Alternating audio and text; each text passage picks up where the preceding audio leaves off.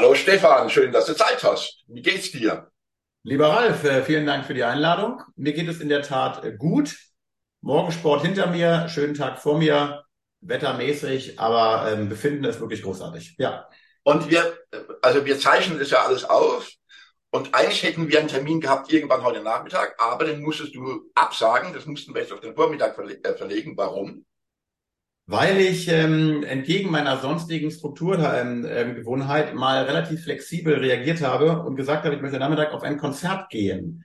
Ähm, weil der ja durchaus als Weltstar zu bezeichnende Pink ist äh, in der Region, in der Nähe, in der groben Nähe bei mir und deswegen am Nachmittag ist mal keine Arbeit angesagt, sondern Stefan macht mal relativ spontan flexibel mit einer guten Freundin einen kleinen äh, Halbtagestrip und fährt nach Hannover auf das Pink-Konzert. Ist Pink so dein Musikstil oder gibt es irgendwie, äh, ne, also man vermutet ja, wenn man jetzt an Musik denkt, an, bei bestimmten Leuten, dann bin ich manchmal überrascht, dass der, den ich vor mir habe und ich frage den, dann sagt er ja, ich fahre so total auf Heavy Metal ab oder so, ne? Denke ich, ja. was?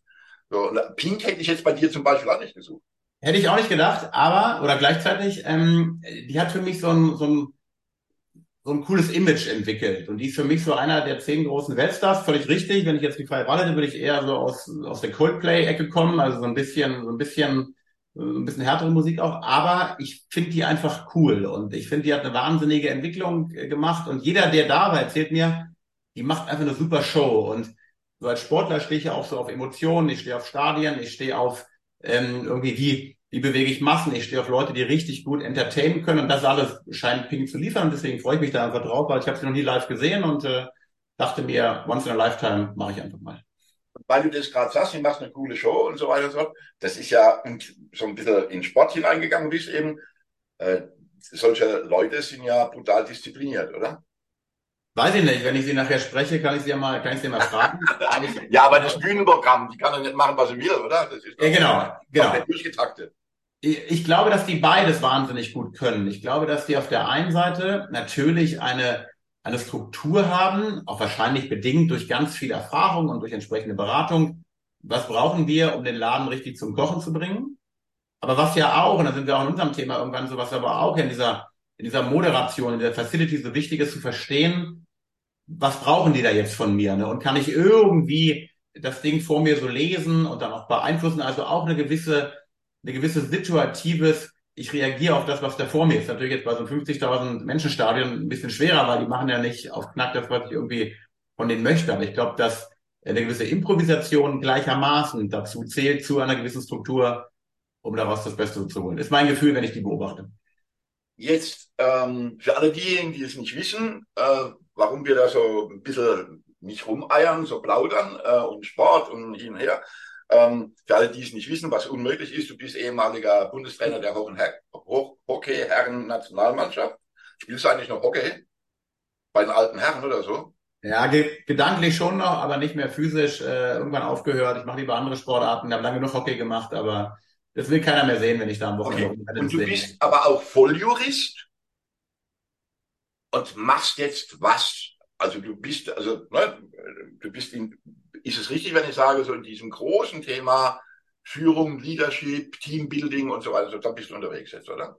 Genau, ich würde mich im Elevator Pitch als äh, Organisationsberater und Teamentwickler äh, bezeichnen und arbeite mit Teams oder Units an sich jeder Couleur aus jeder Branche zu den Kernfragen wie können wir Zusammenarbeit verbessern? Was heißt das für mein Führungsverständnis? Was heißt das für die Struktur, in der Führung auch stattfinden soll?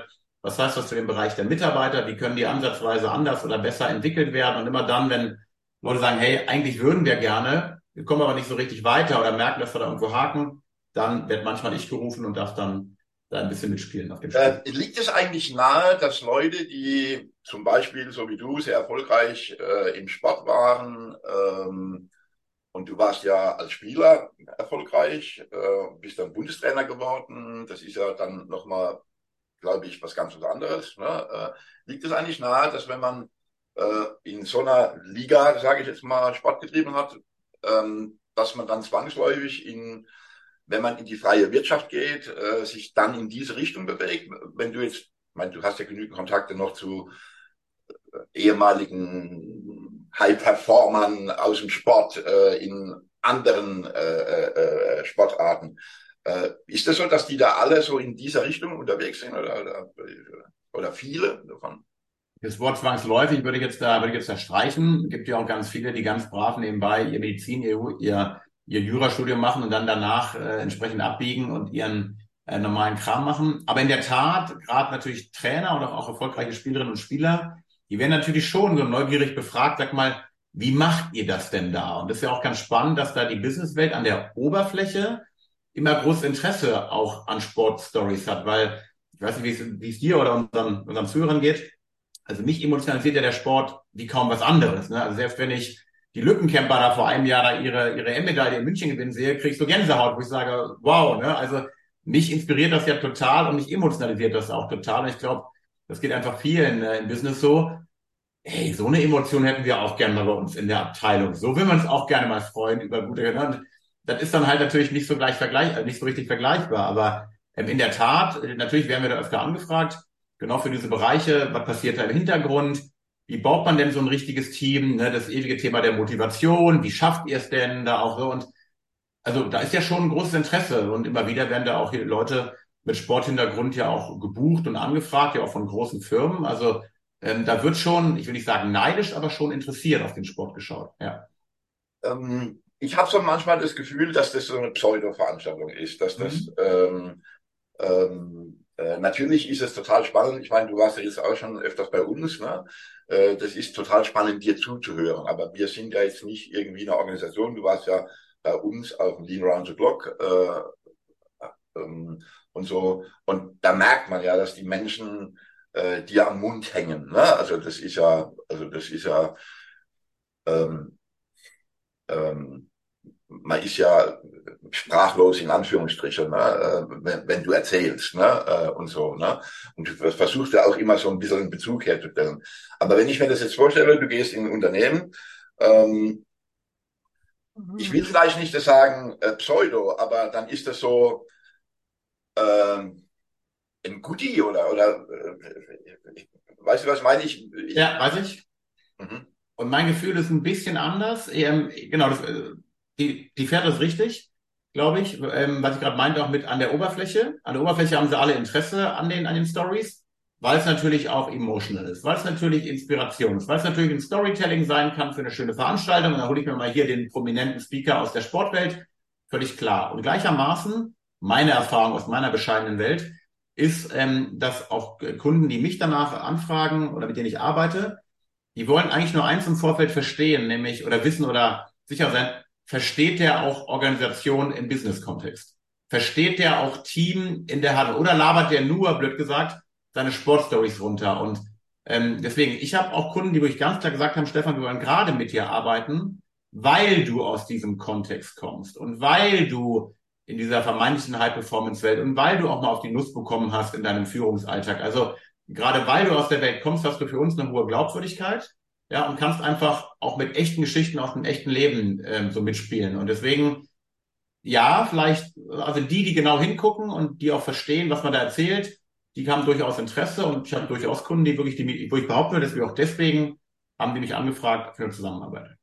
Und ganz am Ende ist es sicherlich so, dass immer irgendwie etwas hängen bleibt und das dann ganz am Ende immer auch ein bisschen positiv in Erinnerung, also nicht ein bisschen, sondern auch positiv in Erinnerung ist. Ne? Also ähm, ob das dann im Alltag, im, im, im Daily Business, ob das dann hochkommt, das ist ja dann nochmal eine andere Geschichte. Ja, wir müssen unterscheiden, Ralf, zwischen äh, One-Time Inspirational 30 Minuten. Da ist eh mein Anspruch nur, dass irgendwie drei Aussagen von mir hängen bleiben. Was will ich da anderes bewegen? Und dass die Leute vielleicht drei Ideen mitnehmen.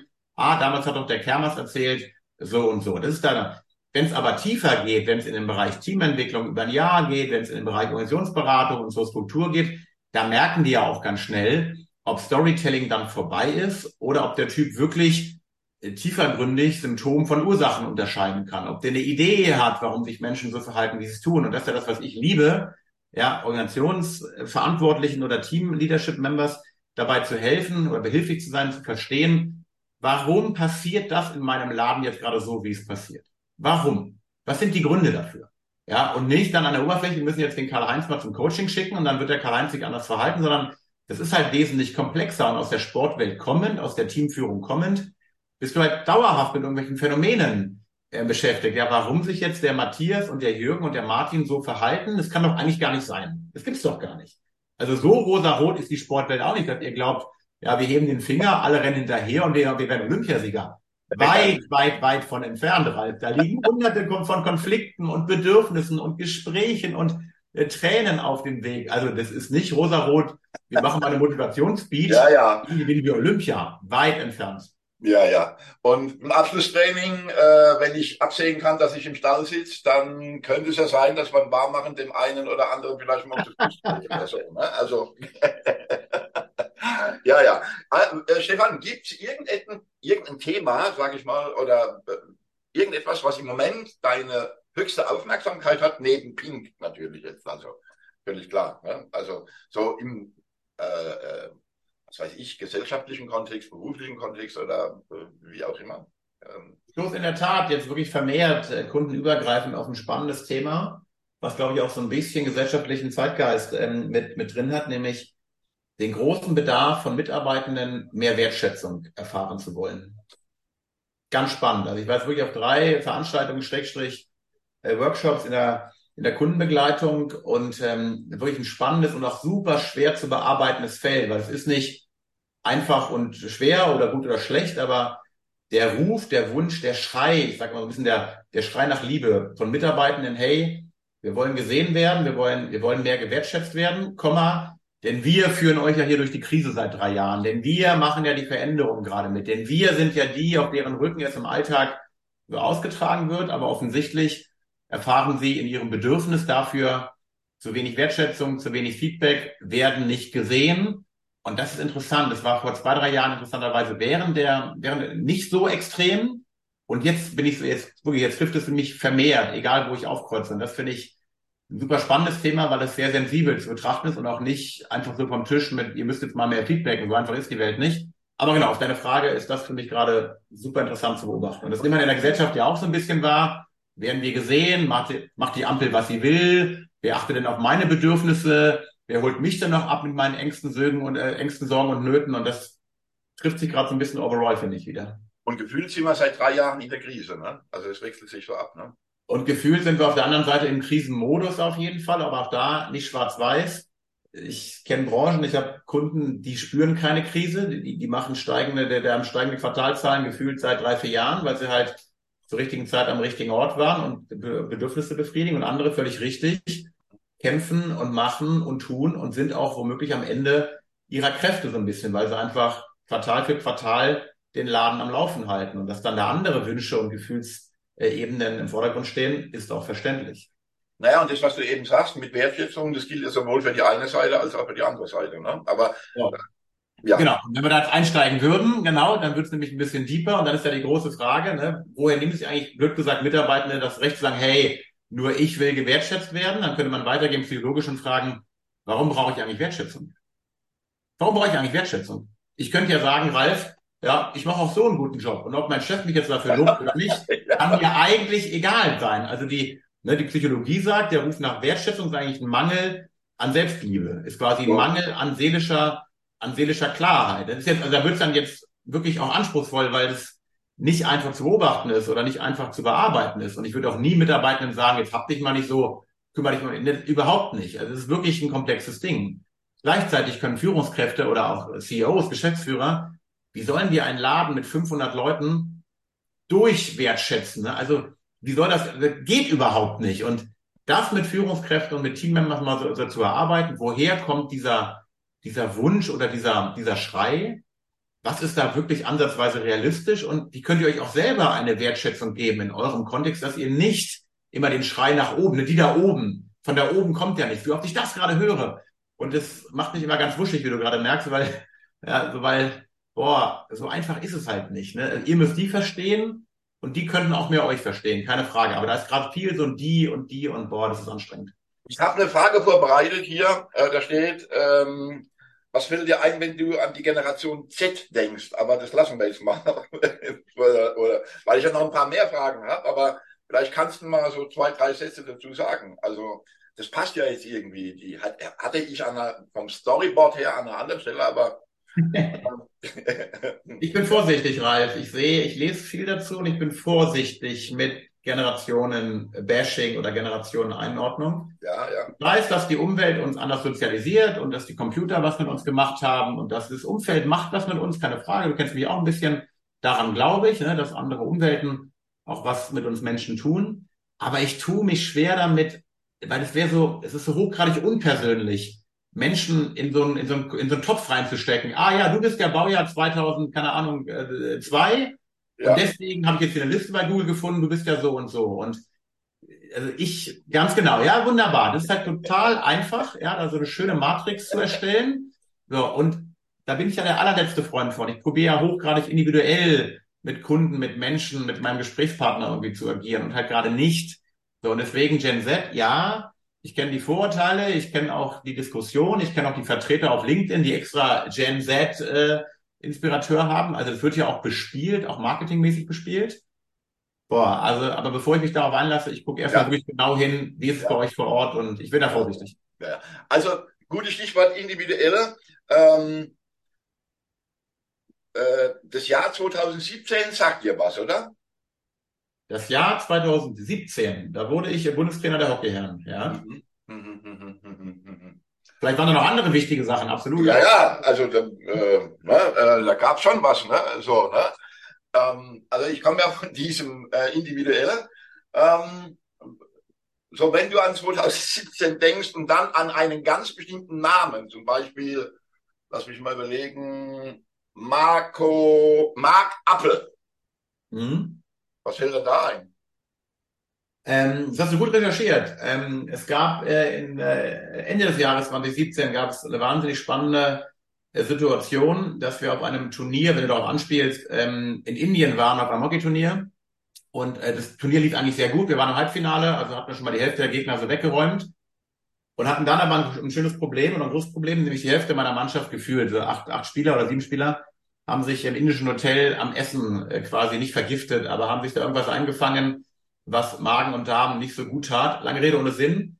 Wir hatten vor dem nächsten Spiel einen Ausfall von erheblichen Spielern äh, zwischen fünf und sieben. Und Marc Appel war damals äh, originär der zweite Torwart äh, dieser Mannschaft. Äh, ein guter Torwart, ein sehr guter Torwart, aber nicht die Eins, damals die Zwei. Und musste dann im nächsten Länderspiel als Feldspieler äh, auflaufen. Also es ist so, als wenn ich Manuel Neuer, der das Nummer eins Torwart wäre, aufs Feld schicke und davon hey, wir haben keinen mehr Manu.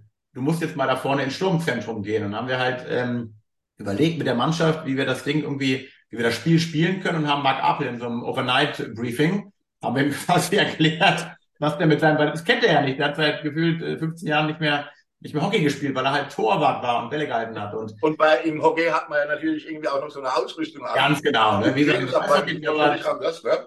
Genau. Und ich hatte echt Angst um den, ne? weil plötzlich stand der wie so freiwillig auf der Wiese und war das halt, ne? Und die, ja, die Geschichte ist deswegen so schön, weil er schießt in diesem Spiel halt ein Tor.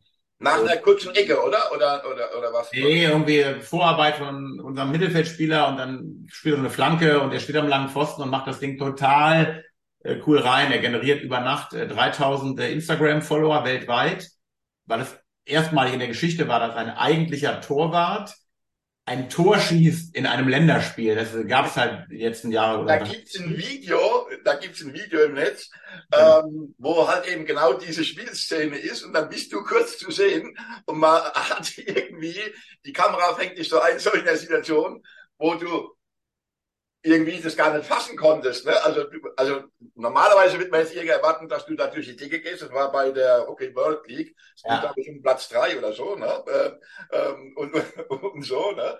Äh, und man wird jetzt erwarten, dass du durch die Decke gehst.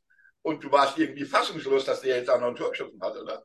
Weil die Geschichte natürlich völlig rund war. Wir haben uns mit der Mannschaft unterhalten, wie können wir was machen. Wir haben uns mit ihm lang unterhalten, wie können wir dich da irgendwie einbauen. Wir haben eine völlig andere Taktik gewählt als sonst, weil man sagt, hey, alle neun Spieler hinter dem Ball, nur der eine Mark Appel, der eh nicht so gut vorgeht, bleibt ganz vorne stehen, also völlig atypisch. Aber es hat äh, den Gegner Indien auch derartig überrascht, dass wir irgendwie in diesem Spiel total emotional drin waren.